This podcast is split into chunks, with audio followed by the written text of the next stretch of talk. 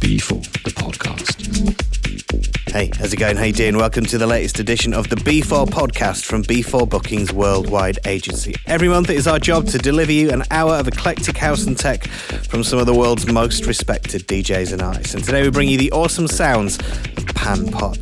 Tassilo and Thomas are the two people that formed this Berlin-based techno duo since 2005. They've had a steady stream of original tracks and remixes through labels like Toolroom, Bedrock and Cocoon and played at massive festivals like Awakenings, Time Warp and Creamfields. Even launched their own imprint, Second State, where they're about to release their new EP, Voodoo Signs, in June.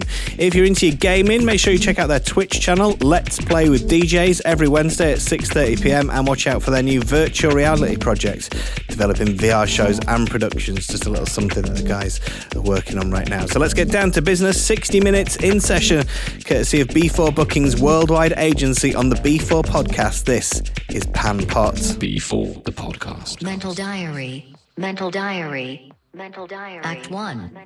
Act 1. Act 1. Our words have brought us this far. Our words have brought us this far. Only our actions will take us Only our actions will take us further. Actions will take us further. Will take us further.